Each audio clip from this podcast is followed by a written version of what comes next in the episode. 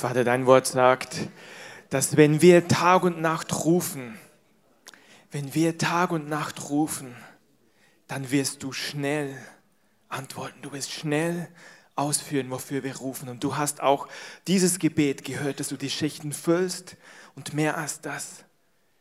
Du, mehr als das. Wirklich, wir rufen aus, dass die Schichten nicht nur sind, sondern dass es Erweckungszeiten sind vor dem Angesicht des Herrn. Zeiten der Erquickung, Zeiten der Erfrischung, dass du Gruppen bildest, Herr. Dass wirklich ganze Gruppen sich treffen, Tag und Nacht und vor dir stehen in Jesu Namen. Amen. Amen. Amen. Wow. Puh. Dürft euch setzen. Guten Morgen von meiner Seite. Wir waren eine Woche im Urlaub. Meine Frau Steffi und ich sind letzten Samstag in Urlaub gefahren und sind gestern pünktlich zum Abendgottesdienst zurückgekommen. Wir hatten eine gute Zeit. Wir waren im Sauerland, so ein bisschen wandern und haben zwei Dienste besucht. Ein Dienst in Lüdenscheid. Ähm, und interessant, wir hatten so den Urlaub und wussten nicht, wo sollen wir hin, haben den Heiligen Geist gefragt und so spontan Eindruck, ja, fahrt mal nach Lüdenscheid. Und dann war letzten Samstag ein Gebetstreffen von Beten, also von solchen, die in Deutschland Gebetsarbeit leiten, teilweise seit Jahren und Jahrzehnten. Und da waren wir einfach mittendrin. Also Gott hat uns das so geschenkt. Ähm, genau, und dann waren wir noch zwei Tage in Lage, haben dort einen Dienst besucht und wir sind reich gesegnet zurückgekommen und der Heilige Geist war so da gestern Abend, stimmt's? Wer war da? Das war so stark. Und auch heute Morgen, ich muss mich hier festhalten. Wow. Ähm, genau. Ich habe, Dunja und Tom waren auch letzten Samstag dort auf diesem Gebetstag. Und wie der Tom so ist, ich liebe das. Wo bist du, Tom? Ich sehe ihn gerade nicht. Auf jeden Fall, ähm, da war ein Diener Gottes, es geht nicht um Namen, aber jemand, der etwas trägt in unserem Land, den Gott hierher gesandt hat, weil Gott zu ihm gesagt hat, er hat gesagt, wo soll ich hingehen? Ich bin bereit, nach überall hinzugehen, nach Norwegen, nach Indien, keine Ahnung. Wo willst du mit dem nächsten Move kommen? Wo willst du das nächste Große tun? Wo kommst, wo gehst du dich aus? Und Gott hat gesagt, geh nach Deutschland. Da will ich einen Move tun. Und Tom hat den einfach geschnappt. Ja, geht dem Herrn Applaus. Tom hat den einfach geschnappt, hat sich Gebet abgeholt für sich und Dunja und dann kamen Steffi und ich so dazu, so nichts ahnend. Und dann hat Tom, ja, komm, komm, komm. Sind wir im Nachbarzimmer, hat angefangen zu beten. Wir lagen beide auf dem Boden. Der hat für uns prophezeit.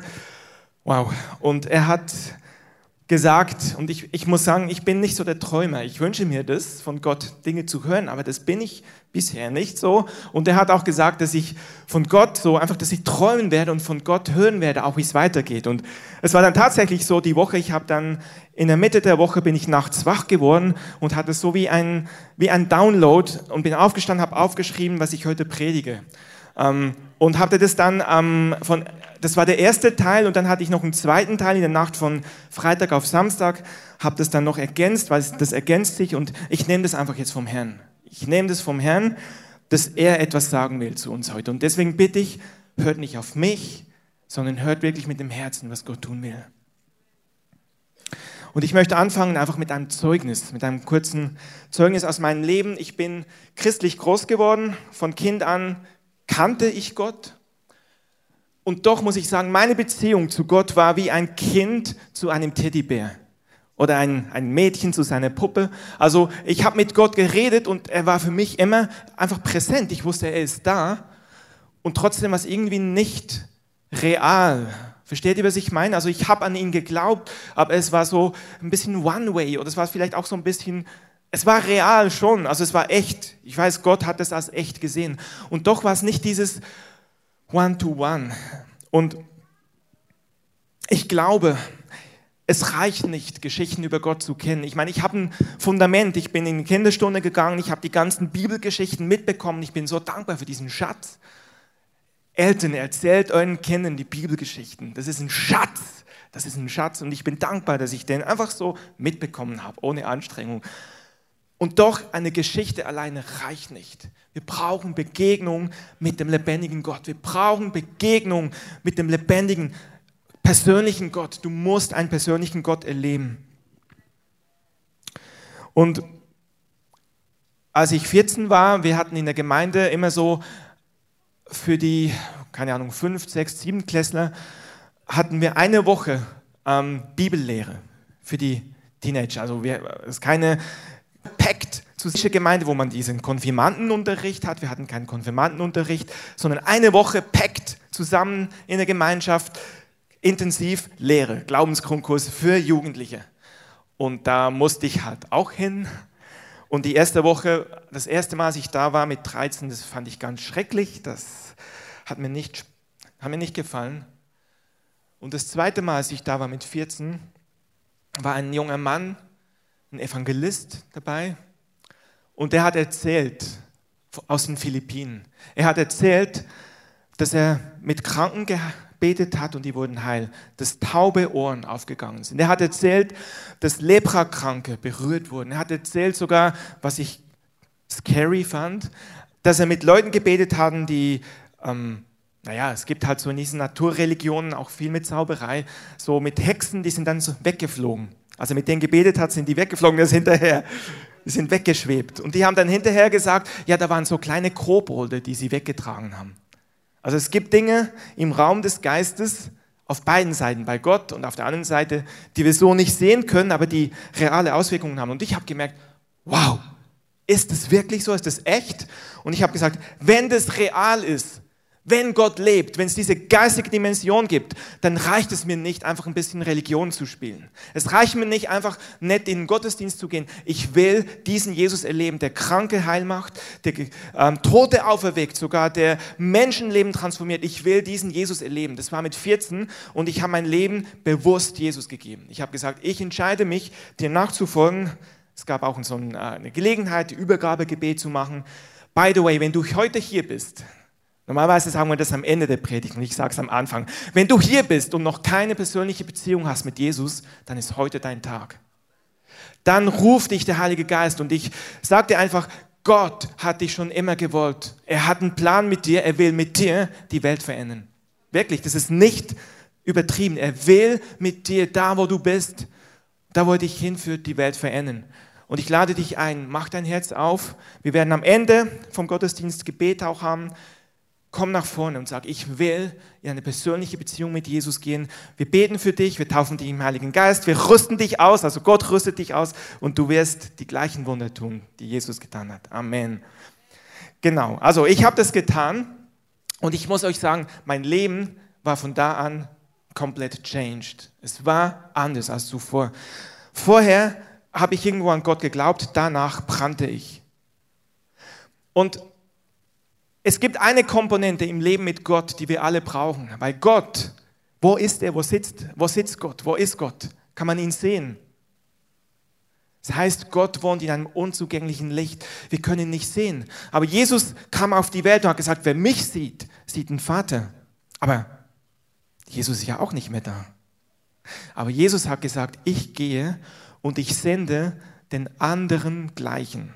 Im Urtext heißt es den anderen gleichen. Also ich sende den anderen, der genau gleich ist wie ich. Wer ist es?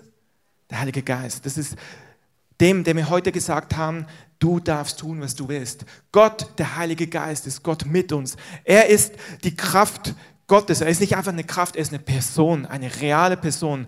Und das ist der Heilige Geist, der uns erfüllen will, der in unserem Herzen lebt, der uns verbindet mit Jesus und mit dem Vater. Er ist es. Und ihn brauchen wir. Ihn brauchen wir. Und wisst ihr, der Heilige Geist gibt uns Talente, sage ich mal. Er gibt uns Gaben. Er gibt uns, was wir brauchen, um dieses Leben mit Gott leben zu können, mit diesem Gott, den du eben nicht sehen kannst. Wenn wir Gott nicht sehen können, es hat mal ein Freund von mir gesagt, Gott, ja, kann man nicht sehen. Und wir lassen uns nicht von Gefühlen leiten. Manchmal sagt man so, ja, diese ganzen pfingstlichen, charismatischen Gemeinden, das ist ja so alles Gefühlsduselei. Aber wir lassen uns nicht von Gefühlen leiten. Aber, also wir folgen nicht Gefühlen, aber dem, denjenigen, dem wir folgen, den darf man fühlen. Nochmal, wir folgen nicht Gefühlen nach, aber den, dem wir folgen, den dürfen wir fühlen. Amen. Wir dürfen ihn fühlen. Und wow, ich merke, die Gegenwart Gottes ist so da. Und wenn du das fühlst, einfach öffne dein Herz, empfange. Der Heilige Geist ist da, er berührt jetzt Herzen. Es werden jetzt Jochs frei, es fallen jetzt Bindungen ab, es fallen ich, ich, empfinde auch da, wo Schwermut ist auf Leben, das wird jetzt freigesetzt durch die Gegenwart des Geistes, weil es sind nicht wir, es sind nicht die Ältesten, es sind nicht die Pastoren, es ist nicht die Band, es ist seine Gegenwart, die Menschen transformiert. Es ist seine Gegenwart und wir sagen, Heiliger Geist, komm, wir brauchen dich. Komm. Wir sagen, du darfst weiterhin tun, was du willst, heute Morgen und darüber hinaus. Ich habe dann mein Leben Jesus gegeben und im nächsten Moment habe ich festgestellt, dass ich bete in einer Sprache, die ich nicht gelernt habe. Man nennt es auch neue Zungen oder Sprachengebet. Es hatte niemand für mich gebetet. Ich habe einfach mein Leben Jesus gegeben. Und dann habe ich angefangen, in Sprachen zu reden. Der Heilige Geist hat mich einfach erfüllt und kurz darauf habe ich mich dann taufen lassen. Meistens taufen wir erst und dann taufen wir im Geist, aber Gott kann es auch mal so rum machen. Einfach weil er Dinge wie so ein Siegel aufdrückt. Empfang das. Wenn du das nicht hast, empfängst du heute diese Sprachenrede. Und es geht nicht um das äußere Zeichen der Sprachenrede, aber es geht darum, dass dadurch etwas in uns freigesetzt wird. Eine Kraft, die uns überwinden lässt. Und wenn du das nicht hast, sage ich dir heute, darfst du es empfangen. Du brauchst keine Angst haben. Und gleichzeitig mit 14 fing mein Dienst an. Beziehungsweise eigentlich schon, bevor ich mein Leben Jesus gegeben habe, fing mein Dienst an. Meine Heimatgemeinde wir haben uns einmal im Monat auch im Kino getroffen. Das war nicht mehr im Betrieb, es war kleiner als hier, aber wir haben uns da getroffen. Meine Eltern waren dafür zuständig, hatten immer den Schlüssel organisiert. Und die Kinder sind immer hinten in den Reihen rumgerannt und haben Gespenster gespielt.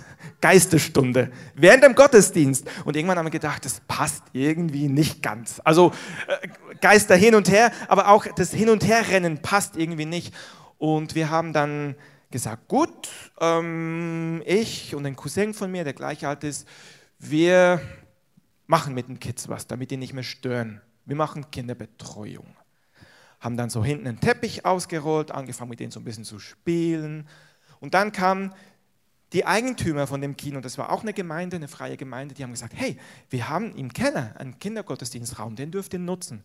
Dann sind wir in den Kindergottesdienstraum umgezogen und ich habe gedacht, oh, krass, das ist ja ein richtiges Environment, das ist ein richtiges Setting. Also da ist wirklich was da. Und wisst ihr, es geht auch nicht um Räume, aber doch, wenn, etwa, wenn eine Stätte bereitet ist, dann hat das was zu tun.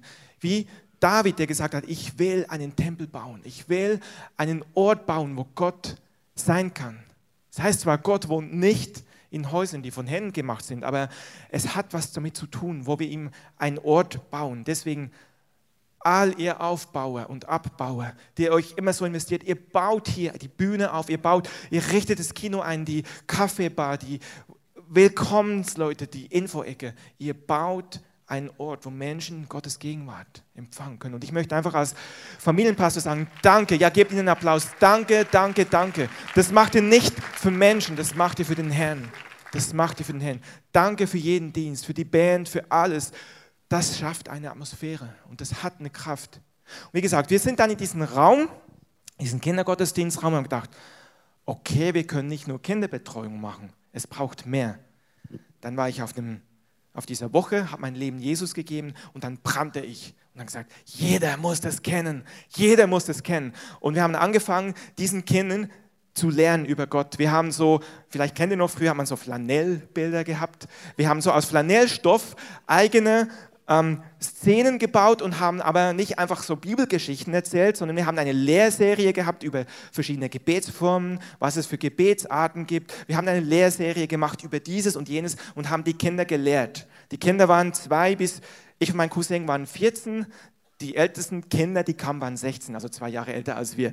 Und wir haben eine Zeit gehabt, ähm, wirklich, da, das war meine Leiterschulung wo wir gelernt haben einfach und, und wo wir einfach eine super Zeit hatten. Und wir haben mit den Kindern evangelistische, ähm, heute würde man sagen, Multimedia-Shows, damals war es eine Dia-Show zu der damaligen Zeit, und haben hinterher gesagt, wer möchte Jesus aufnehmen? Und haben Kinder gefragt, wer möchte sie aufnehmen? Wisst ihr, weil es ist erwiesen, dass 80 Prozent von denen, die Jesus nachfolgen, irgendwann eine Begegnung hatten mit Gott, mit Jesus, mit dem Heiligen Geist im Alter bis zwölf.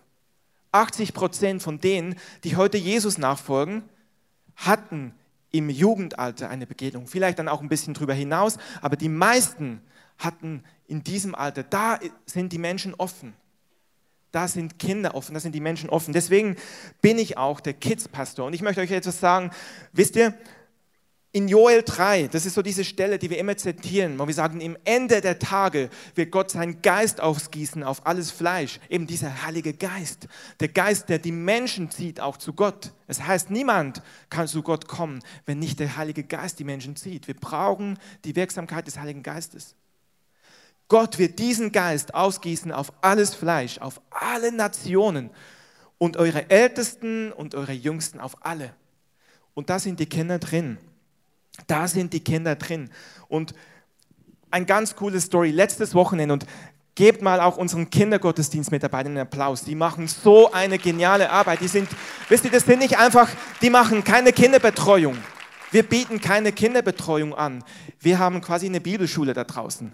Wir haben Kinderlobpreis und wir lernen den Kindern die Prinzipien vom Reich Gottes. Das ist das, was da draußen passiert. Und diese Kindergottesdienstmitarbeiter, die haben so eine Vision. Manche, weil wir gerade unterbesetzt sind, sind jetzt zweimal hintereinander eingesprungen im Dienst. Aber sie kommen nicht zu kurz, weil Gottes Gegenwart ist da.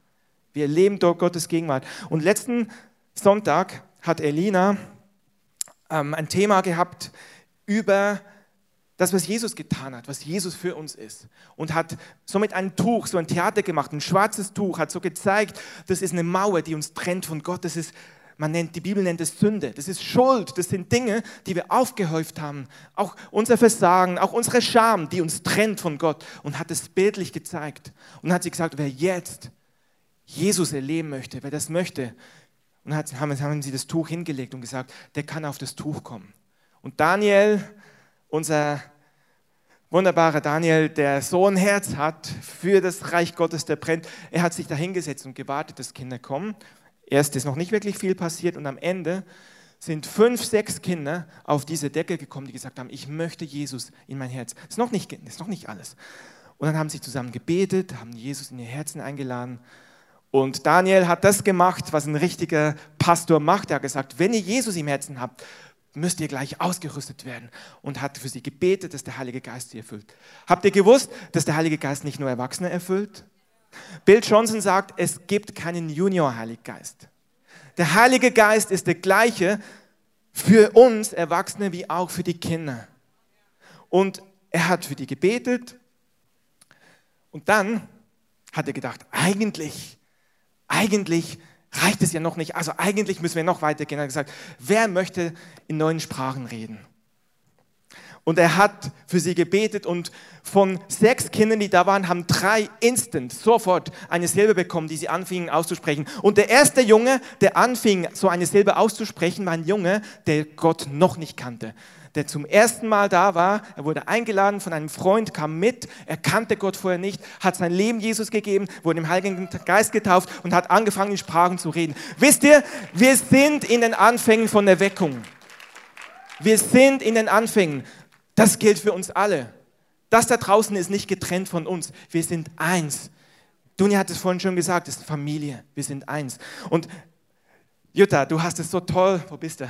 So toll die Ansage gemacht dort für den Alpha-Kurs. Und du hast so richtig gesagt, wenn du predigen willst, wenn du lernen willst, wenn du beten willst, dann komm. Super, genau. Und ich möchte aber auch eine Ansage machen. Wenn du lernen willst zu predigen, wenn du lernen willst, Jüngerschaft zu geben, wenn du lernen willst, Lobpreis zu machen, wenn du gerne hier Lobpreis machen möchtest, wenn du lernen möchtest, andere ähm, in Seelsorge zu dienen, Befreiungsdienst und, und, und, wir suchen noch Mitarbeiter im Kindergottesdienst. Da lernst du alles. Da lernst du alles. Aber ich muss gleich sagen, wir nehmen nicht jeden. Weil manchmal wird so gedacht, ach ja, Kindergottesdienst, das können die dann, ja, die man sonst nicht brauchen kann. Nein, Kindergottesdienst ist eine der verantwortungsvollsten Aufgaben, die es gibt. Wir nehmen nicht jeden. So, das ist nur Klammer zu. Also meldet euch bei uns, wenn ihr Interesse habt. Wir können euch gerne mehr erzählen. Zurück zu meinem Zeugnis. Ich habe dann erlebt, wie, wie Gott einfach unter diesen Kids auch gewirkt hat, aber etwas habe ich nicht erlebt. Ich habe gelesen in Joel 3, dass der Heilige Geist auf alle Menschen kommt. Und ich habe gesagt, ich will das erleben. Und ich habe Stories gehört, vielleicht kennt ihr von Heidi und Roland Baker. Die Großeltern von Roland Baker waren Missionare in China. Da gibt es ein Buch, Visions Beyond the Whale. Und die schreiben darüber, wie diese Kinder in diesem Waisenheim, das waren Kinder, die keine Eltern hatten, Waisenkinder, die wurden plötzlich entrückt in den Thron Gottes. Die haben Gott gesehen, die haben den Himmel gesehen, die haben aber auch die Hölle gesehen. Und die haben Dinge erlebt, wenn du das Buch liest, du denkst, is that real? Und es ist wahr. Und ich habe ich hab Hunger bekommen und gesagt, Gott, ich will das erleben und dafür stehe ich. Dafür stehe ich. Ich will erleben, wie Geist Gottes kommt, wie Kinder anfangen, anderen zu dienen. Und ich möchte es erleben, wie wir alle das erleben. Aber es fängt an bei den kleinen Kids. Und ich muss euch sagen, ich habe jetzt, sehe ich kleine Anfänge. Und mir reicht es nicht. Ich bin jetzt 41. Mit 14 habe ich angefangen, dafür zu brennen. Und ich habe es in dieser Fülle noch nicht gesehen. Aber es fängt jetzt an. Und ich sage, es fängt jetzt an und es hört nicht mehr auf. Und wisst ihr, Gott hat gesagt, er hat uns ausgesandt, seine Werke zu tun. Und was sind es? Wir lesen, wie er sagt im, im ähm, Matthäus 28, 19 sagt er, geht hin. Geht hin und was macht es, dieser Missionsbefehl? Er sagt, geht hin, macht alle Nationen zu Jüngern, tauft sie, lehrt sie, alles zu halten, was ich euch geboten habe. Und in Markus 16, das ist die Parallelstelle 17 bis 18, heißt es dann weiter, ihr werdet Dämonen austreiben, wenn sie euch etwas Tödliches zu trinken oder zu essen geben, wird es euch nichts machen. Ihr werdet auf Schlangen treten, es wird euch nichts machen. Schlange ist auch ein Bild eben über diese ganzen finsteren Mächte. Wir werden drauftreten, wir werden die rausschmeißen, es wird uns nichts machen. Und wir werden die Kranken heilen. Und ich möchte dich heute fragen, tust du das? Und ich frage mich auch, lernen wir andere das zu halten? Und ich glaube, ja, wir tun es sicher an Stellen. Heilen wir die Kranken? Treiben wir die Dämonen aus? Wisst ihr, das ist das Einmaleins. Das ist der Auftrag nicht an die Superapostel. Das ist der Auftrag, den Jesus allen gegeben hat. Und der Auftrag, der gilt für die Kinder. Wir wollen sehen, wie Kinder das erleben. Und wir wollen sehen, wie Jugendliche das erleben. Wir wollen sehen, wie wir das erleben. Und ich muss ganz ehrlich gestehen, ich brauche eine neue Erfüllung mit dem Heiligen Geist. Weil ich kann das nicht machen aus mir. Wenn ich mein Leben anschaue, muss ich sagen, ich sehe diese Frucht wirklich nur in kleinen, in, in, in kleinen und ich wünsche mir, dass das täglich passiert. Und jetzt komme ich zu meinem Punkt. Joel 3, wie ich bereits erwähnt habe, hat Gott versprochen, dass er den Heiligen Geist ausgießen wird. Dieses Versprechen gilt für jetzt. Das ist für jetzt. Und was passiert, wenn der Heilige Geist ausgegossen wird. Ich habe mich an eine Stelle erinnert, ich möchte euch die kurz vorlesen, in Apostelgeschichte 4, Vers 29. Das ist die Stelle, wo die Apostel hingehen und predigen, Kranke heilen, Dämonen austreiben, muss ich eben genau das tun. Und was passiert? Sie werden vor die Hohepriester gestellt, vor die religiöse Elite. Sie werden vor die religiösen Führer gestellt und die sagen, ihr dürft es nicht mehr tun und sie werden ausgepeitscht. Und sie gehen von dieser Gerichtsversammlung raus, nicht niedergeschlagen, sondern voller Freude und sagen, wir sind würdig, für Jesus zu leiden. It's for real, wir sind würdig. Und dann gehen sie zur Gemeinde und erzählen das und die Gemeinde fängt an zu beten. Und ich habe irgendwie gedacht, am liebsten würde ich das zusammen beten, aber es ist ein bisschen viel. Aber macht sie in den Gebetsstunden, wenn ihr zusammenkommt im Gebetsraum, betet das. Hier heißt es dann ab Vers 29, Apostelgeschichte 4. Sagen sie, höre Herr, wie sie uns drohen. Was machen sie? Sie bringen die aktuelle Situation vor Gott und sagen, Gott, genau das passiert in dieser Stadt. Sie drohen uns. Und dann nehmen sie Bezug auf Psalm 1 oder 2, ich bin gerade nicht sicher, was heißt, warum, Psalm 2, warum toben die Nationen gegen dich? Das ist genau das, wir haben das oft gepredigt, Christoph hat das gepredigt auch. Die Nationen versuchen, die Bande von Gott abzuschütteln. Wir leben in einer Zeit, wo die EU zum Beispiel und die UNO und, und, und versucht, die göttlichen Grundwerte rauszunehmen. Wo man versucht, Gott aus der Gesellschaft auszuklammern. Das ist genau dieser Prozess. Sie wollen die Banden abschütteln. Genau das passiert. In den Schulen, in Politik, überall. Wir leben in dieser Zeit. Und das war dort auch. Und die haben gesagt, Gott, genau das erfüllt sich jetzt.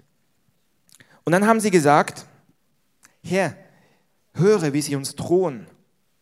Und dann sagen sie, und hilf uns, dass wir deine Diener furchtlos sind und unerschrocken die Botschaft, die frohe Botschaft, das Evangelium verkündigen. Erweise deine Macht und lass durch deinen Namen deines heiligen Dieners Jesu Kranke geheilt werden. Genau das, was Jesus gesagt hat, was sie tun sollen. Lass Wunder geschehen und außergewöhnliche Dinge. Und dann heißt es Vers 31, und ich liebe diese Stelle. Und es ist nach Pfingsten, es ist nachdem dieses Feuer kam auf Pfingsten. Das ist danach. Sie hatten schon alle diese Feuerflammen erlebt. Und dann beten sie diese Stelle und dann heißt es Apostelgeschichte 4:31, nachdem sie in dieser Weise gebetet hatten, bebte die Erde an dem Ort, an dem sie versammelt waren. Es war kein Erdbeben, ein normales, es war Gottes Gegenwart. Die Erde bebte und sie wurden alle mit dem Heiligen Geist erfüllt. Die waren schon erfüllt, aber sie wurden neu erfüllt. Und es war die Frucht davon.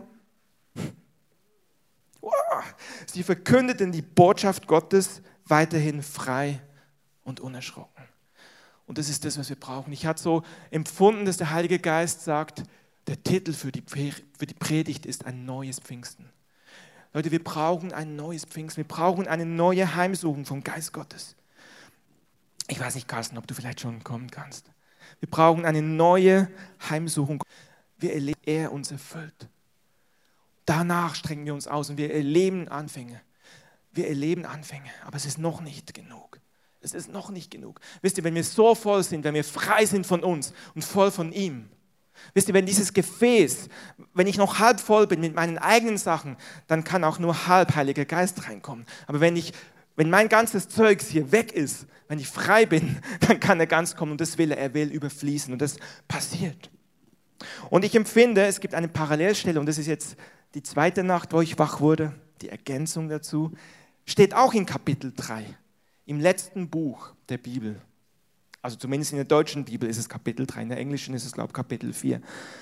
In Maleachi, und ich möchte euch das kurz vorlesen, Maleachi 3, Vers 1 heißt es, siehe, ich sende meinen Boten, der vor mir her den Weg bereiten soll. Und plötzlich wird er zu seinem Tempel kommen. Plötzlich wird zu seinem Tempel kommen der Herr, den ihr sucht. Suchen wir ihn. Und wir sind sein Tempel. Plötzlich. Der Herr sagt, siehe, ich sende meinen Boten und plötzlich wird zu seinem Tempel kommen der Herr, den ihr sucht. Spricht der Herr der Herrscher. Und dann heißt es Vers 2, Malachi 3, 2, wer aber, wer wird den Tag seines Kommens ertragen? Und wer wird bestehen, wenn er erscheint? Wisst ihr, wenn Gott kommt, wir haben es heute schon gehört, dann, dann muss weggeräumt werden, was vor ihm nicht bestehen kann. Es heißt, er kommt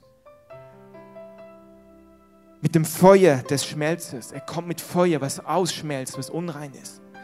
Was, was verunreinigt ist, wie wenn du Silber schmelzen willst oder Gold. Er kommt mit Feuer und schmelzt raus. Wir sind schon Gold und Silber für ihn. Aber es sind Verunreinigungen da und er schmilzt es raus. Und er kommt mit einem Laugensalz, damit er uns wäscht weißer als Schnee. Und er wird sie reinigen und läuten wie das Gold. Das heißt, er wird die Söhne Levi reinigen. Levi waren die Priester und Gott sagt im neuen Bund, wir sind Priester und Könige. Der Herr kommt und er fängt an, uns zu reinigen und er hat angefangen, uns zu reinigen. Und am Ende von diesem Kapitel 3 heißt es, siehe, ich sende euch den Propheten Elia, ehe der große und furchtbare Tag des Herrn kommt. Und er wird das Herz der Väter den Kindern und das Herz der Kinder ihren Vätern zuwenden, damit ich bei meinem Kommen das Land nicht mit dem Bann schlagen muss. Und ich möchte hier eine Verknüpfung machen. Wir sehnen uns nach dieser Ausgießung aus Joel 3. Wir sehnen uns, dass der Heilige Geist kommt, wie es in Joel 3 steht. Und Malachi 3 spricht von dieser Ausgießung und sagt, aber wer wird mein Kommen ertragen? Und er sagt, ich komme, um zu reinigen. Und er sagt, bereitet den Weg eines Herrn. Und das spricht hier am Ende vom Elia. Und ich möchte ganz kurz darauf eingehen, was heißt das, dieser Elia? Das ist so ein bisschen, die Bibel ist manchmal, ähm, hat Geheimnisse.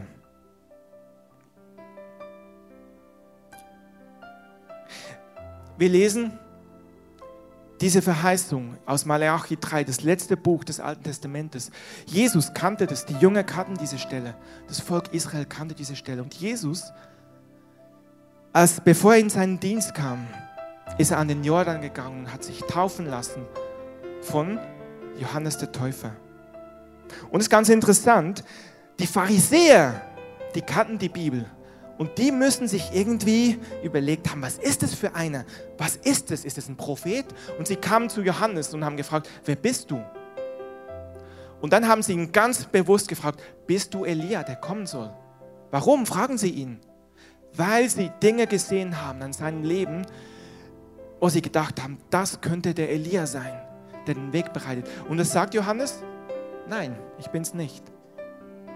Dann fragen sie, wer bist du? Und er sagt, ich bin die Stimme eines Rufenden, bereitet den Weg des Herrn. Das ist aber das Gleiche, was wir hier gelesen haben, was ich gerade vorgelesen habe.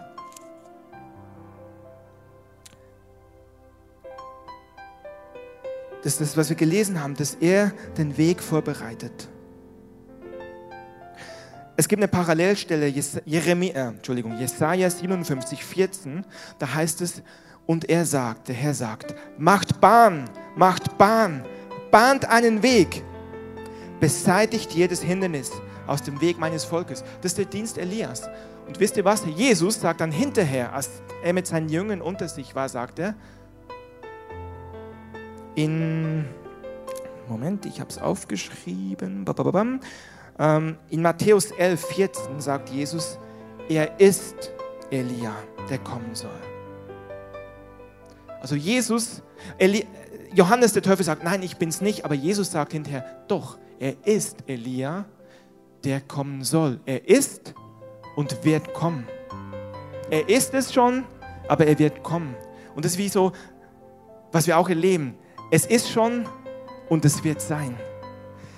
Es war Elia, aber er wird nochmal kommen und es ist jetzt. Es ist jetzt die Zeit, wo die Herzen vorbereitet werden. Er war ein Prototyp auf das, was passiert. Elia kam schon mal im Dienst von Johannes des Täufers, dieser Geist Elias, dieser Dienst Elias. Und wisst ihr, was passiert ist? Und das ist ganz interessant. Wisst ihr, wie Jesus in seinen Dienst gekommen ist? Jesus selbst, das Lamm Gottes, der Sohn des Menschen, er kam auf diese Erde und er selber ging zum Jordan, um sich taufen zu lassen. Und damals, die Taufe ist nicht die gleiche Taufe, die wir heute machen. Es war eine Taufe zur Buße. Das heißt, die Leute, die sich da taufen lassen haben, haben gesagt, ich tue Buße. Ich habe es notwendig, dass ich umwende. Ich muss Buße tun. Das war ein öffentlicher Akt. Sie sind in die Wüste gepilgert zum Johannes und haben gesagt, ich tue Buße, weil ich brauche Buße. Jesus geht hin und Johannes sagt, siehe, das Lamm Gottes, das der Welt Sünden wegträgt. Was kommst du zu mir? Ich müsste von dir getauft werden. Und Jesus sagt nur, lass es jetzt so gut sein, denn wir müssen alle die Gerechtigkeit erfüllen. Jesus als fehlerloser Lamm Gottes, als Sohn des Menschen ohne Tadel, hat gesagt, ich tue Buße. Öffentlich. Und danach ging er in die Wüste. Zweiter Punkt. Er ging in die Wüste. Wir haben viel über Wüsten gepredigt. Könnt ihr euch nachholen vor ein, zwei Jahren so. Wir haben ganze Serien über die Wüsten und die Zusammenfassung ist einfach, Wüsten sind nicht, um dort zu bleiben. Wüsten sind zum Durchwandern. Wüsten sind Zeiten, wo es heißt, wie im Hohelied, wer ist es, der aus der Wüste kommt, an ihren Geliebten gelehnt. Wüsten sind da, um Dinge wegzunehmen, den ganzen Ballast, alles wegzunehmen. In Wüsten, wenn du mal in der Wüste warst, ich war noch nie, aber ich habe hab sagen hören, da ist absolute Stille, da hörst du nichts. All das, was uns umgibt, all dieses Wow, wow, wow, das kommt zur Ruhe. Und in der Wüste ist die Zeit, wo es um eine Begegnung geht, dein Herz mit Gott, wo er dir begegnet, wo dir dein Herz spiegelt. Und was passiert? Du kommst raus. an deinen Geliebten gelehnt.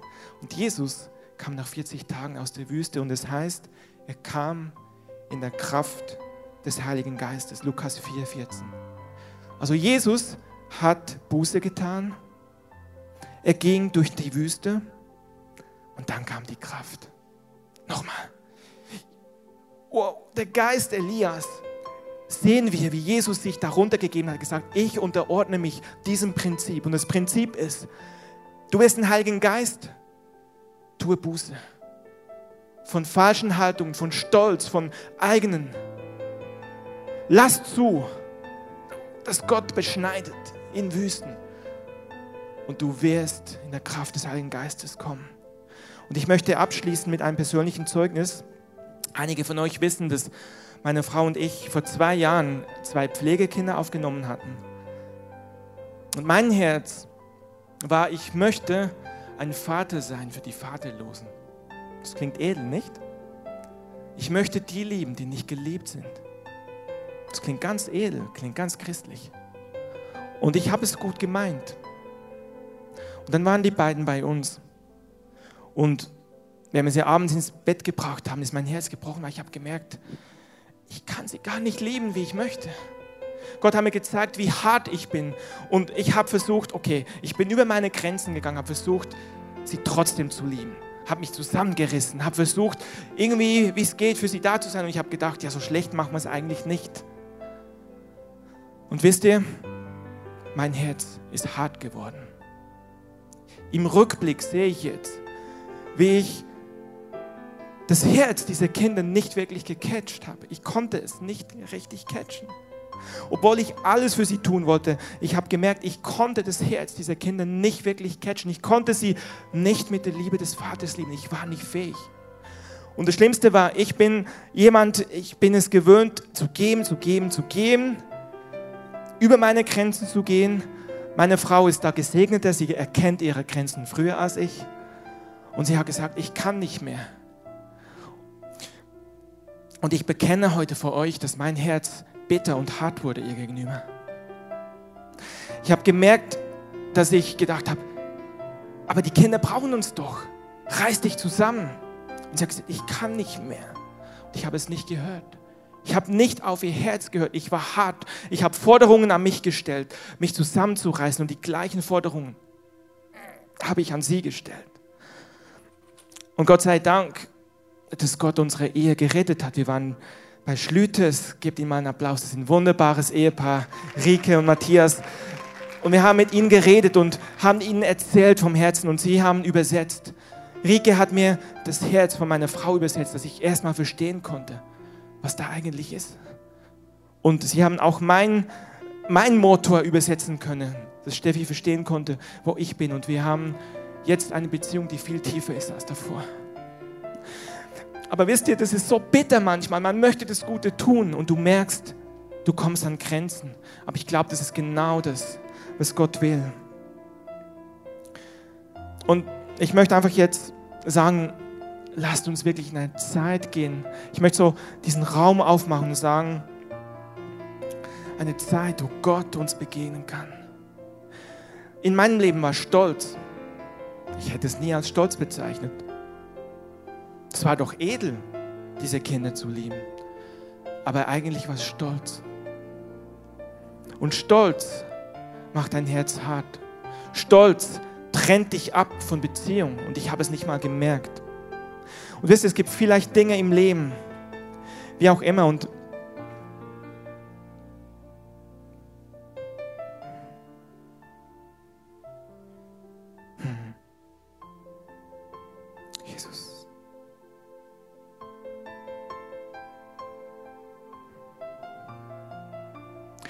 Kinder sind ein Geschenk des Herrn. Gott sagt, Kinder, ihnen gehört das Reich der Himmel. Er sagt, wenn du als Erwachsener einem Kind Fehler machst, wenn du dein Kind nicht siehst, wenn du das Herz vom Kind nicht siehst, es muss nicht mal ein Missbrauch sein. Wenn du dein Kind verpasst, wenn du sagst, du musst ein du musst eine gute Ausbildung haben, du musst das und das werden und dein Kind ist vielleicht musikalisch begabt, aber du kannst damit nichts anfangen und sagst, lerne Mathematik und das. Du verpasst dein Herz. Und Jesus sagt, wenn einem eine dieser Kleinen einen Anstoß gibt zur Sünde, das heißt, wenn du etwas machst einem Kind gegenüber, was dieses Herz, dieses kleine Herz, was sich nicht wehren kann, zerbricht, sagt Jesus, es wäre besser, ein Müllstein um den Hals und ins Meer. Das sagt Jesus.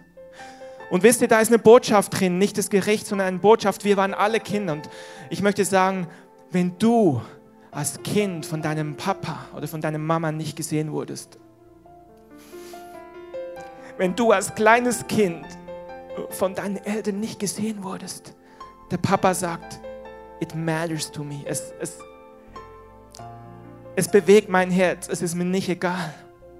Du bist immer noch mein Kind. Und es ist nicht Schwamm drüber, sondern ich bin genau dort, als du fünf warst oder als du sieben warst, wo das passiert ist. Ich bin genau dort.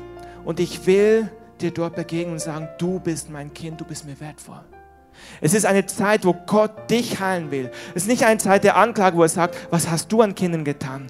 Gott wird damit auch aufräumen. Ich, ich habe so empfunden für heute, dass Gott uns allen sagt, ihr seid alles meine Kinder und ihr habt alle Dinge erlebt, die euch gebrochen haben. Und der Papa ist da, der Heilige Geist ist da, der Geist des Trostes. Und er will dich jetzt trösten. Heiliger Geist, ich bete, dass du jetzt den Trost Gottes freisetzt. Dass du jetzt kommst und Herzen befreist.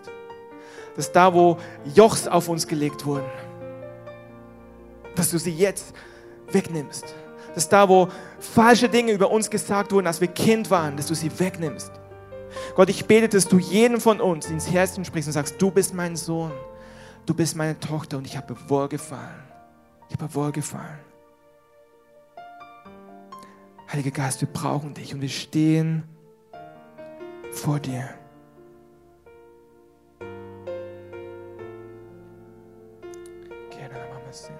Lass uns doch einfach mal die, die Augen schließen und lass uns so vor dem Herrn sein und sagen, Heiliger Geist,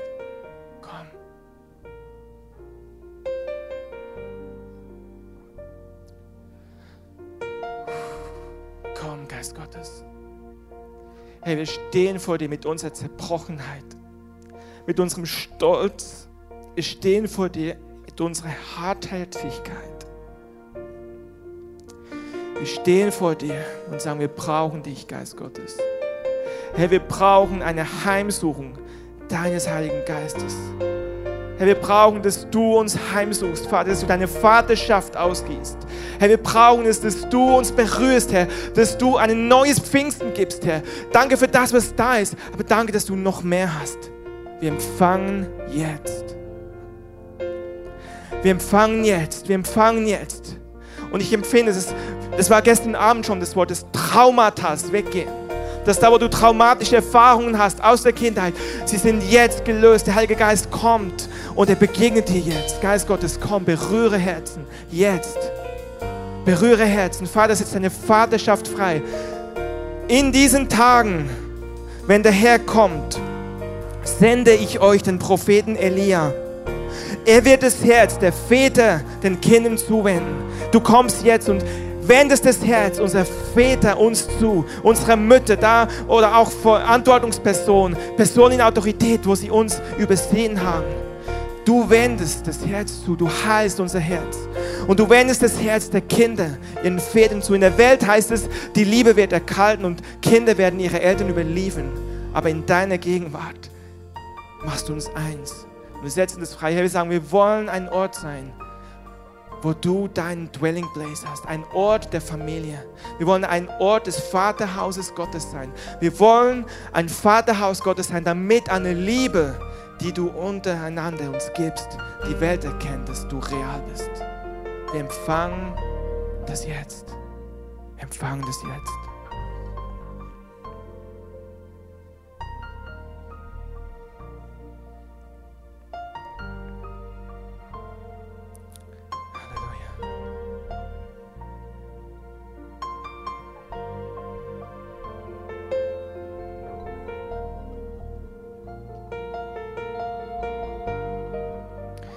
Geist, wir wollen nicht urteilen, wir wollen nicht mehr richten. Auch da, wo du in unsere Stadt ausgeladen wurdest, weil du nicht so schön typisch deutsch geordnet gewirkt hast. Wir sagen, du darfst wirken, wie du willst. Denn dein Wort sagt, Gott ist nicht ein Gott der Unordnung, sondern des Friedens. Das heißt nicht, Gott ist ein Gott der Ordnung, wo alles schön geordnet abläuft. Das heißt, er ist ein Gott des Friedens, was vielleicht sogar drunter und drüber geht. Aber wir erleben deinen tiefen Frieden. Gott ist ein Gott des Friedens. Heiliger Geist, du darfst tun, was du willst. Wir erlauben dir, wir haben keine Angst vor deiner Gegenwart. Halleluja.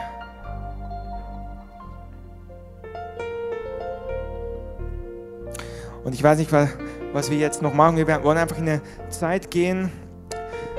Offiziell möchte ich hier aber schon Schluss machen, weil es ist Viertel nach. Das heißt, wenn ihr gehen müsst, seid ihr frei zu gehen. Gottes Gegenwart geht mit euch mit. Eltern, denkt dran, eure Schätze, eure Kinder abzuholen. Viertel nach, in, in so vielleicht zehn Minuten oder so, geht draußen auch die Kaffeebar wieder auf, wo ihr Gemeinschaft haben könnt. Und wir wollen aber hier einfach noch in dieser Atmosphäre sein, vor dem Herrn. Und wirklich so, es geht um dich persönlich. Du und Gott, du und der Vater. Wenn du merkst, dass dein Herz hart ist, wenn du merkst, dass du verletzt bist, egal, beide Seiten, komm einfach, knie dich hin und empfang, empfang Gottes Gegenwart, empfang seinen Tröster, seinen Heiligen Geist. Empfang. Geht einfach den Impulsen nach, wenn du den Impuls hast, dich hinzuknien oder dich hinzulegen, Impuls hast zu tanzen, mach es einfach. Du bist vor dem Herrn. Du bist vor dem Herrn. Und wir erwarten, dass du jetzt übernimmst, Geist Gottes. Und alle anderen, die gehen müssen, seid gesegnet mit Gottes Gegenwart. In Jesu Namen.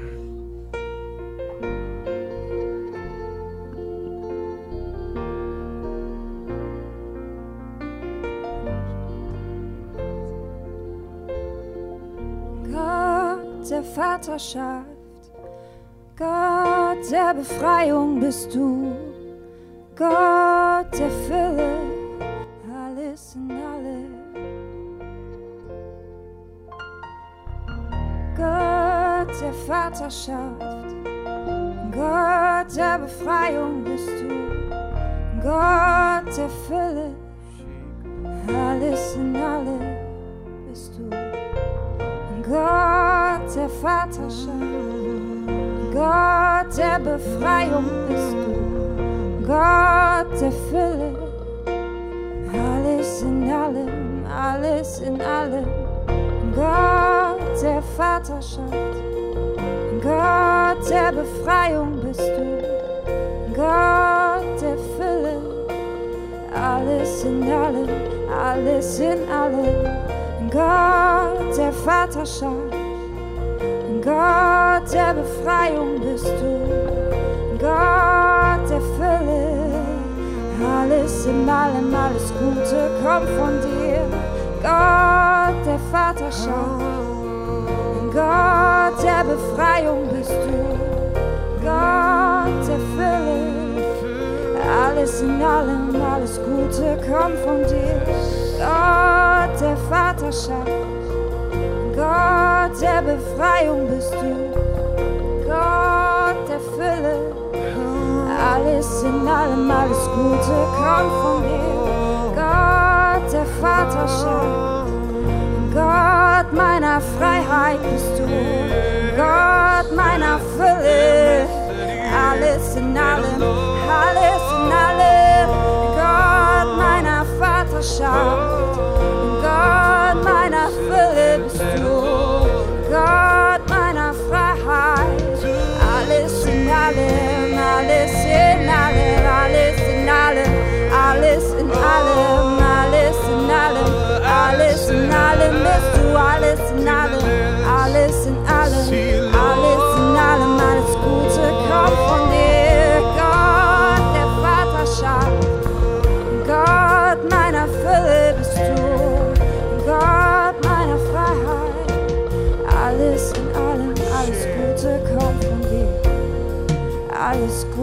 kommt von dir.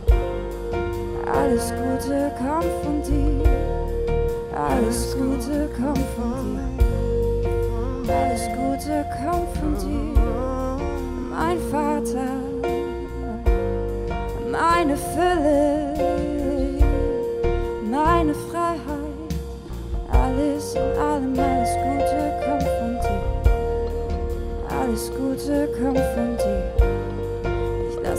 sinken tief in mich hinein. Alles Gute kommt von dir. Tief, Alles tief Gute in mein von dir. Alles Gute kommt von dir. So, Alles Gute kommt von dir. Ja, ja, ja, ja. Alles was gut ist, Alles Gute kommt kommt von dir. Alles Gute kommt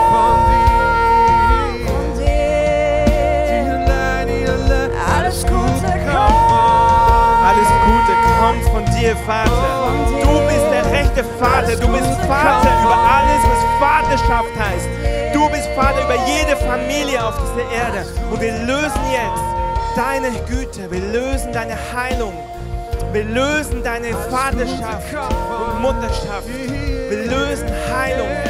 Wir lösen es jetzt. Wir bringen unsere Herzen vor dir und sagen, Herr, berühre unsere Herzen, wo sie hart geworden sind. Weich sie auf durch dein Öl.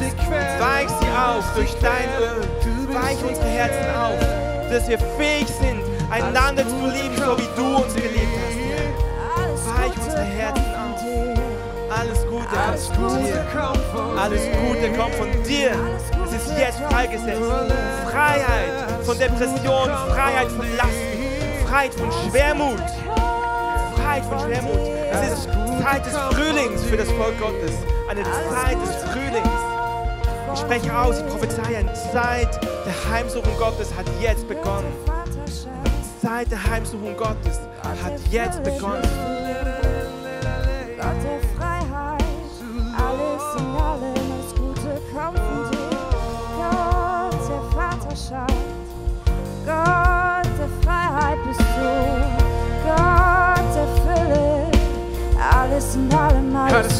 Kommt von dir. dir. Gott der Vaterschaft, Gott meiner Freiheit bist du, Gott meiner Fülle,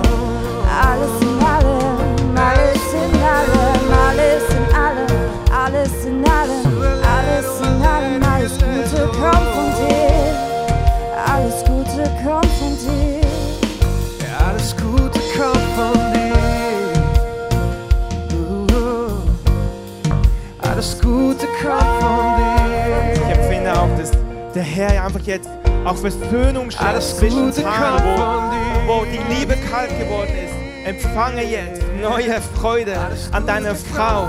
Empfange neue Leidenschaft für deinen Mann. Jetzt setzen wir es frei, dass Beziehungen wiederhergestellt werden. Und ich spreche auch aus, dass da, wo Menschen sind, die, die warten noch auf ihren Partner, dass Partner jetzt freigesetzt sind, auch da, dass du Beziehungen wiederherstellst, aber auch neue Beziehungen ermöglicht, weil wir ein Haus sind der Beziehungen, ein Haus der Freundschaft, ein Haus der Vaterschaft, wo wir verbunden sind in deiner göttlichen Liebe und wo gesunde Ehen, wo starke Ehen da sind als Zeichen für die Welt. In Jesu Namen. alles Gute finde ich hier.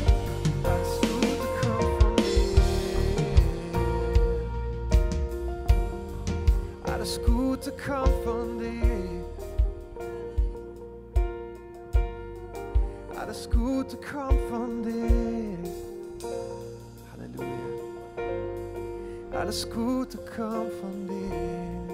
Und ich öffne mein Herz erneut und empfange hier. Alles Gute kommt von dir. Ich öffne mein Herz erneut und empfange hier. Denn alles Gute kommt von dir.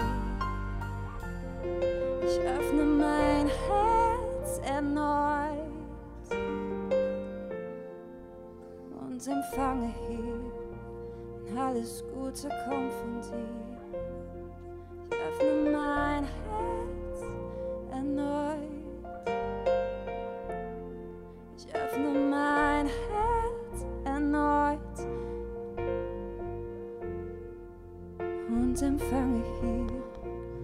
Alles Gute kommt von dir. Und ich bring mein Herz zu dir.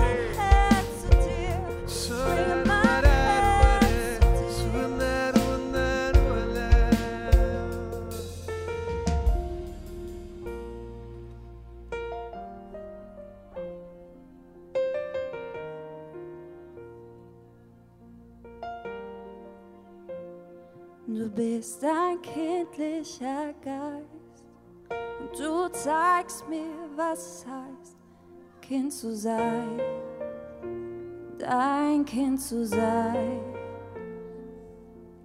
Bei dir tauch ich ein, kann einfach so sein, wie ich wirklich bin, wie ich wirklich bin. Du bist ein kindlicher Geist und du zeigst mir, was es heißt, Kind zu sein. Dein Kind zu sein. Bei dir tauch ich ein, Kann einfach so sein, wie ich wirklich bin, wie ich wirklich bin. Und du, und du ziehst mich in die Arme des Vaters, in die Arme des Vaters. und du ziehst in die Arme des Vaters, in die Arme des Vaters.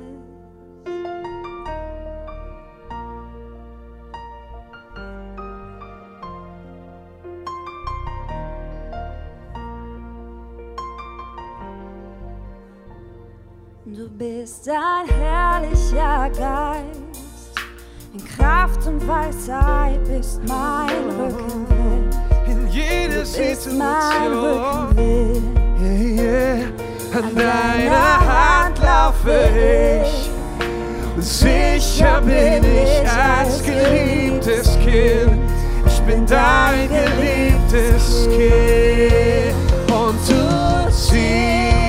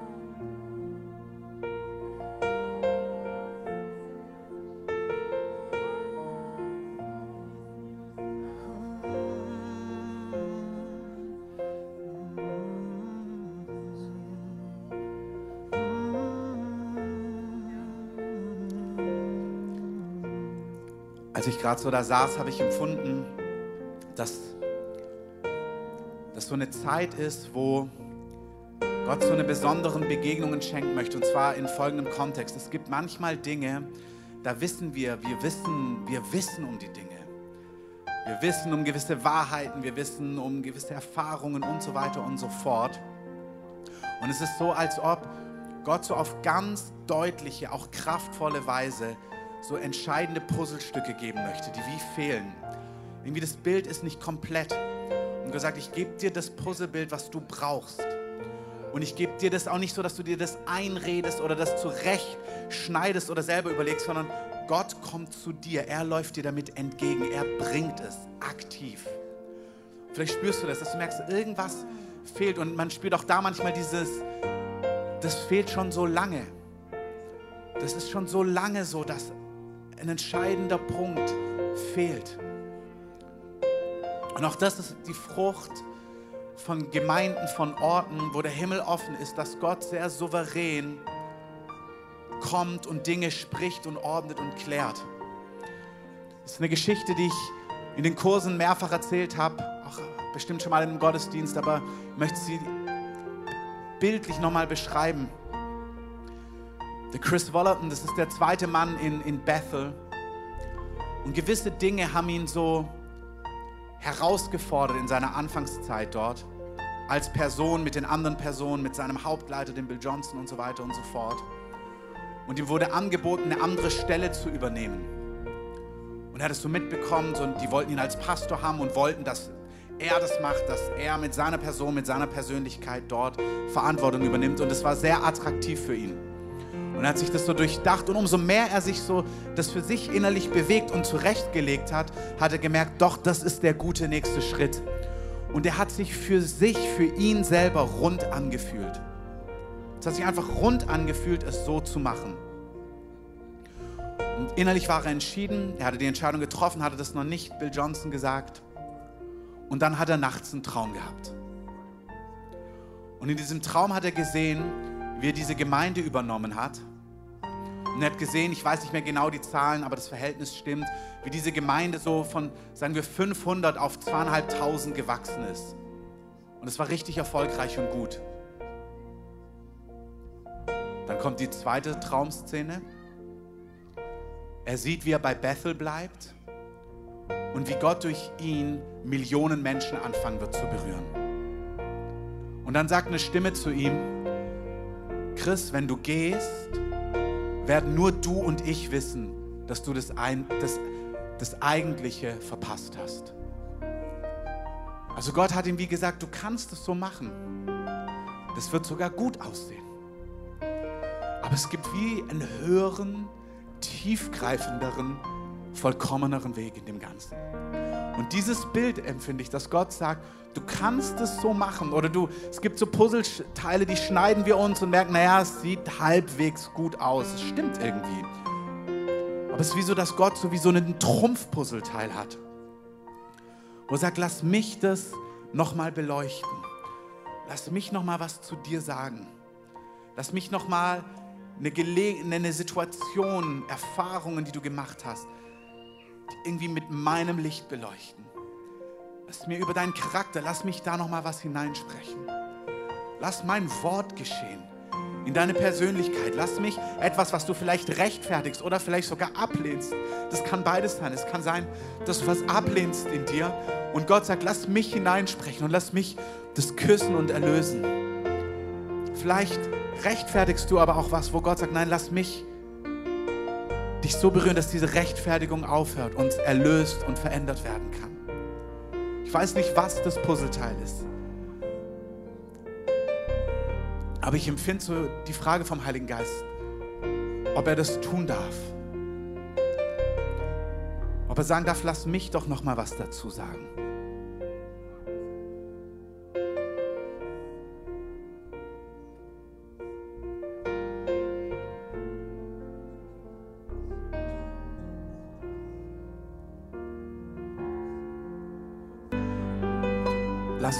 Einen Augenblick auf diesen Chorus bleiben. Lass noch mal so die Augen geschlossen. Es kam gerade noch mal ein Wort von Jutta auch. Sie hat so eine Szene gesehen, wo Personen auch Gewalt erlebt haben, auch in der Kindheit und Schläge und so weiter, auch vom Vater und missbräuchliche Situationen. Und wenn man eine Zeit lang so im Leib Christi dabei ist, in Gemeinde ist, wir kennen diese Dinge, die wir hier sagen, die wir sprechen, die wir predigen. Wir haben diese Dinge gehört. Und gerade diese Woche hatte ich ein Gespräch mit einer Person, die Bezug genommen hat nochmal auf eine, einen Lehrtext aus einer Gemeinde, wo dieses Gleichnis ausgelegt wird von Jesus mit dem guten Boden, wo der Same ausgeteilt wird. Und der, der eine Same, der fällt auf den Weg und dann kommen die Vögel und picken es weg. Und da heißt es, Jesus legt es aus und sagt, das ist, wenn wir das Wort hören, es aber nicht verstehen, dann kann es uns geraubt werden. Und er legt es aus und sagt, dieses Verstehen ist nicht, wie wir es kennen in unseren Breitengraden vom griechischen Denken, verstehen, intellektuell verstehen, sonst kommt vom hebräischen Verstehen, was eine Erfahrung ist. Also Dinge, die gesagt werden, die du nicht erfährst dann, dann wirst du wie immun gegen diese Botschaft. Weil du hörst sie, du erfährst es nicht und dann kommt wie was rein und es kann weggepickt werden.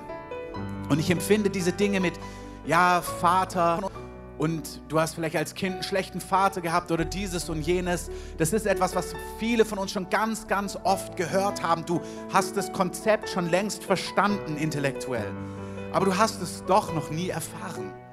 Es ist einfach Wissen, aber es ist nicht Du bist nicht durchdrungen von dieser Realität. Und es gibt auch diese Schwerpunkte, wo man in Gemeinden manchmal sagt, oh, nicht, nicht so diesen Fokus auf uns, sondern lass uns so vorwärts gehen und vorwärts gehen und vorwärts gehen. Aber auch hier müssen wir ehrlich sagen, die Gemeinde, die die Welt auf den Kopf gestellt hat, die Urgemeinde, die Gemeinden, die heute die Welt im großen Stil bewegen in Südamerika, in China, im Untergrund, wo auch immer, sind alles, alles Gemeinden, wo die Gegenwart und die Kraft Gottes auf eine Art und Weise gekommen ist, die anders ist als das, was wir haben. Wir können nicht lesen, die Städte erbebte und der Geist Gottes kam und dann hatten sie die Kühnheit und erwarten, dass wir die gleiche Kühnheit haben, aber die Städte ist halt nicht erbebt bei uns. Wir können nicht erwarten, dass wir Ergebnisse liefern, ohne die gleichen Erfahrungen zu machen. Und wir können auch nicht so tun, als ob wir diese Erfahrungen machen. Und wenn wir die Ergebnisse haben wollen, von befreiten, feurigen Männern und Frauen, die Nationen auf den Kopf stellen, die in Kühnheit vorangehen, unerschrocken, voller Leidenschaft, ausgesondert für Jesus, dann braucht es die gleichen Eingangserfahrungen und in Sprachen beten ist wunderbar, aber ist nicht das, was sie erlebt haben. Und manche, wir wissen all das, aber wir sind immer noch gebunden an unsere Geschichten, weil wir es intellektuell haben, aber wir haben es doch nicht erlebt. Und das klagen wir dir, Herr. Das klagen wir dir. Ich sage, du kannst nicht Ergebnisse erwarten und du tust es noch nicht. Gott ist nicht ungerecht. Aber wir sagen, Herr, wir wollen, was du willst, aber wir brauchen das, was du dafür hast. Wir brauchen Erlebnisse, die Lebensgeschichten wirklich, wirklich heimsuchen, wirklich freisetzen, tiefgreifend freisetzen, tiefgreifend erneuern, tiefgreifend befreien, Herr. Wir können nicht so, wir, wir haben viel Theorie und ein ganz klitze, klitze kleines bisschen Erfahrung. Herr, du musst uns heimsuchen. Du musst uns heimsuchen. Du musst zu uns kommen. Du musst uns besuchen. Du musst kommen. Du musst kommen. Du musst kommen. Du musst kommen, König Jesus. Du musst kommen. Du musst kommen. Du musst kommen. Du musst kommen. Du musst kommen. Du musst kommen, wie du es verheißen hast. Du musst kommen, wie du es versprochen hast.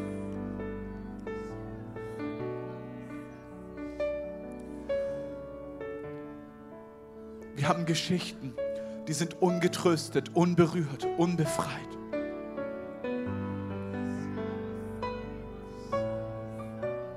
Herr, wir klagen dir unsere Situation.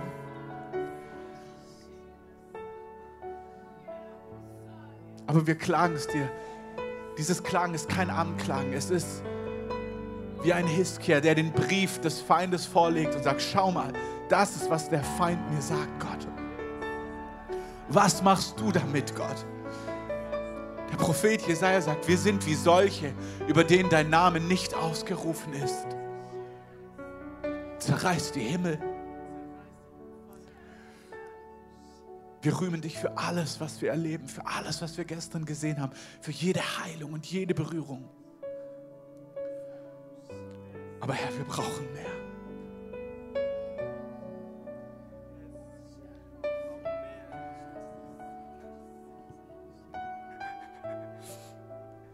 brauchen mehr, Jesus. Geist Gottes, komm. Herr, wir schreien zu dir, wir brauchen mehr. Wir brauchen mehr. Und in dieser Jesaja-Stelle, die ich zitiert habe, dass der Herr kommt, der nächste Vers heißt, und du, Herr, du wohnst in der Höhe und bei dem, der zerschlagenen und zerbrochenen Geistes ist. Du wohnst bei denen und Herr, wir, sind hier, wir sind zerschlagen, wir sind gebrochen, wir sind durstig, Herr, wir sind hungrig, wir sind verzweifelt nach dir. Und du hast gesagt, du wohnst bei denen, die verzweifelt sind, Herr. Du wohnst bei denen, Jesaja 57, du wohnst bei denen, die zerschlagenen und zerbrochenen Geistes sind. Herr, komm, komm. Geist Gottes, komm. Es ist nicht genug. Es ist nicht recht, Herr. Es ist nicht recht, dass das, was in dieser Stadt passiert ist, wo wir dich ausgeladen haben und sagen, Herr, wir brauchen dich. Wir wollen dich nach deinen Bedingungen, Herr, wie du willst. Komm, so wie du willst. Du musst kommen, Herr. Wir brauchen dich. Ohne dich sind wir verloren, Herr. In uns können wir nichts tun. Aus uns können wir nichts tun. Aber danke, dass du kommst. Du kommst. Du hast es zugesagt und wir stehen auf diesem Boden, Herr. Wir machen uns fest und sagen, du kommst. Du hast angefangen, Herr. Und wir gehen nicht zurück. Wir gehen nicht zurück. Wir gehen nicht zurück.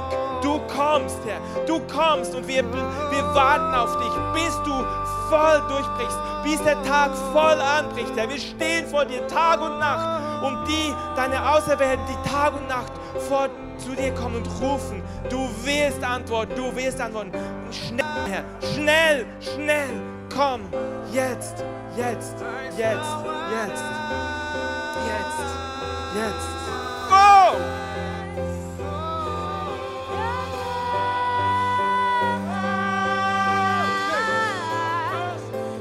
Mauern In der. Zeit ist es so, dass wir wieder den Übergang gestalten müssen. Wirklich so sicher, wie der Morgen kommt, heißt es. So sicher ist sein Hervortreten. So sicher wie der Morgen, so sicher ist sein Hervortreten. Es gibt diese Stelle, ich glaube in Hosea, wo es heißt, am dritten Tag wirst du uns aufrichten. Und heißt dein Regen wird kommen. Und wir sind in dieser Zeit für diese Stadt, für dieses Land, ohne Wenn und Aber. Amen. Und es gibt nicht die eine richtige Reaktion, sondern es ist eine Mischung aus glaubensvollem Schweigen und Stillsein vor dem Herrn. Dann ist es, was Carsten gesagt hat, ein mutiges Proklamieren, ein in Herrschaft die Dinge in Existenz sprechen, dass Tore sich öffnen, dass Widerstände überwunden werden.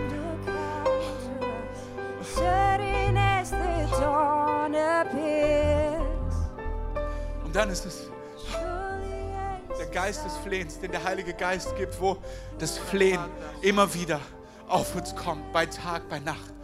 Der David Demian hat vor 14, 15 Jahren gesagt, keine Ahnung warum, vor 14, 15 Jahren, da hat er gesagt, über dir Deutschland, hat er gesagt, über unserem Land muss dieses flehende Gebet auch freigesetzt werden. Wo wir nachts aufwachen werden und wir werden vor Gott flehend ihm das Klagen ist, unser Herz ausgießen, weinen, sagen, Gott, du musst kommen. Das geht im Geist, Gott etwas zu klagen, auch wenn Gott treu und gerecht ist und bei Gott kein Fehler ist. Es ist etwas, wo wir in Partnerschaft mit ihm einstehen, wo wir sein Herz kennen. Und weil wir sein Herz kennen, können wir ihm das Unrecht klagen, die Unvollkommenheit klagen und sagen, du musst kommen, du musst kommen, wo wir nicht stehen bleiben, wo wir vor ihm stehen und sagen, du musst kommen. Wo wir unsere Verzweiflung ausgießen, wo wir diese Zerbrochenheit vor ihm ausgießen. Und ich möchte uns segnen mit allen Reaktionen, dass du, dass durch dein Leben das fließt, was es braucht in den nächsten Tagen. Es ist nicht fern. Aber wir sind gerufen in Partnerschaft in den nächsten Stunden und Tagen. Wir haben mehrere Leute, die bei uns waren, die zu Gast waren, die gesagt haben, das bei euch fühlt sich gerade an wie damals bei uns, bevor der Heilige Geist also richtig in Kraft ausgebrochen ist. Wir haben das von verschiedensten verlässlichen Personen gehört. Wenn ich das sage, heißt es nicht, dass der Heilige Geist es nicht an anderen Stellen auch tut. Das nimmt nichts weg, aber wir, wir, wir ehren, was der Geist Gottes hier tut und wir nehmen das wahr. Wir sagen, wir spüren das und wir bringen das mit ihm zur Geburt gemeinsam. Und ich möchte uns segnen, dass wir da, wo du gerufen bist, im Flehen vor Gott zu sein, dass der Geist des Flehens auf dich kommt. Bei Tag, bei Nacht, im Gebetsraum, in deinem Zimmer, im Gottesdienst, wo auch immer du bist, beim Mittagessen, dass die Tränen Gottes fließen und du sie laufen lassen kannst, so dass Gott klagst, dass du einsteigst, sagst, du musst kommen. Komm und schreite ein. Komm und wende das Blatt. Komm und gieß deinen Geist aus. Komm, besuche uns. Tritt hervor, König der Herrlichkeit. Und da, wo der Geist des Glaubens auf dich kommt, dass du, wie Carsten gerade gesagt hat, in Vollmacht sprichst, zu Toren, zu Pforten, zu Dämmen, zu was auch immer. Und in Autorität Dinge aussprichst, den Feind bindest, in Autorität betest. Ich segne auch euch im Geist des Glaubens zu beten, zu prophezeien, zu sprechen. Und die, die ihr in Stille vor Jesus sitzt und seine Schönheit besingt, wenn das das ist, was in deinem Herzen ist, dann tu das. Dann singe ihm zu. Sei vor ihm voller Vertrauen, voller Glauben. Durch Stillsein werdet ihr errettet werden. Auch das ist wahr. Und lass uns nicht das eine, sei du ganz du. Und lass den anderen ganz, wenn du spürst, du hast kein Flehen, du hast vertrauensvolles Beten, leb es. Wenn du still bist, sei still. Wenn du Tränen hast, gieß sie aus.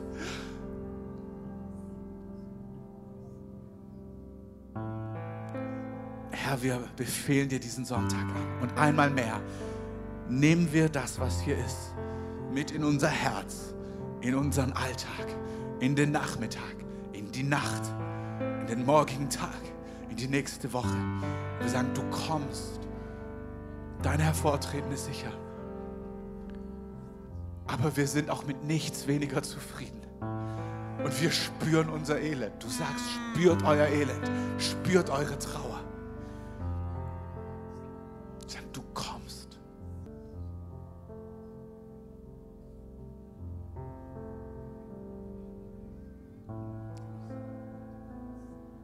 Danke, dass es eine ganz neue Zeit ist und wir sagen Ja dazu. Danke, dass du alles neu machst und dass du uns in eine Tiefe, in eine Mündigkeit, in eine Vollmacht hineinrufst als Leib Christi, dass du Nationen erschüttern wirst durch deine Gemeinde. Und danke, dass wir mit dir mitgehen, dass du es in uns wirkst und in uns baust. Und wir sagen einfach ja, ja, ja. Auch wenn wir vieles doch gar nicht verstehen, wir sagen einfach ja, ja, ja. Ja zu dem, was du tust und ja zu dem, wie du es tust. Und aus diesem Trauer wird Freude werden, wie wir sie noch nie hatten. Und gleichzeitig werden wir jubeln, wie wir noch nie gejubelt haben.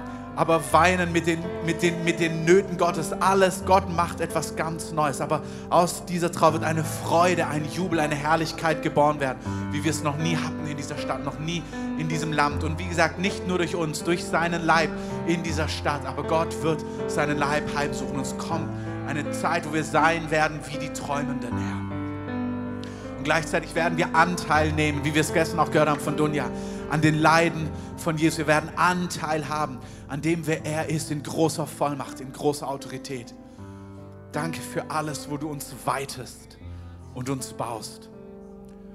Und wir müssen leider einen Übergang machen. Vielleicht könnt ihr Musik einspielen. Wenn ihr noch eine Schicht übernehmt, fünf Schichten sind noch offen, Premium-Schichten voll der Gegenwart Gottes. Esther hat alle Informationen. Geht gerne auf sie zu, wir schreiben sie auch noch mal rum. Aber es ist unser Geschenk, dass wir Tag und Nacht vor ihm stehen dürfen. Und ich spreche einfach so deinen Segen jetzt aus über dem, was du heute getan hast, über auch allen, die sich ausgegossen haben, über Marc, über Steffi, über allen, die mit in Anbetung gedient haben, alle, die involviert waren. Wir rufen deinen Namen aus über uns, wir rufen dein Blut und deinen Schutz aus. Und wir danken dir, dass wir einfach weitergehen. Und auch hier, wenn du voller Freude und Zuversicht bist, Amen. Wenn du spürst, du, du spürst das gebärende Gebet, dann bleib da drin, so wie dem auch sei. Wir gemeinsam kooperieren wir mit dem Heiligen Geist, damit das stattfinden kann und stattfinden wird, was er tun möchte. Amen.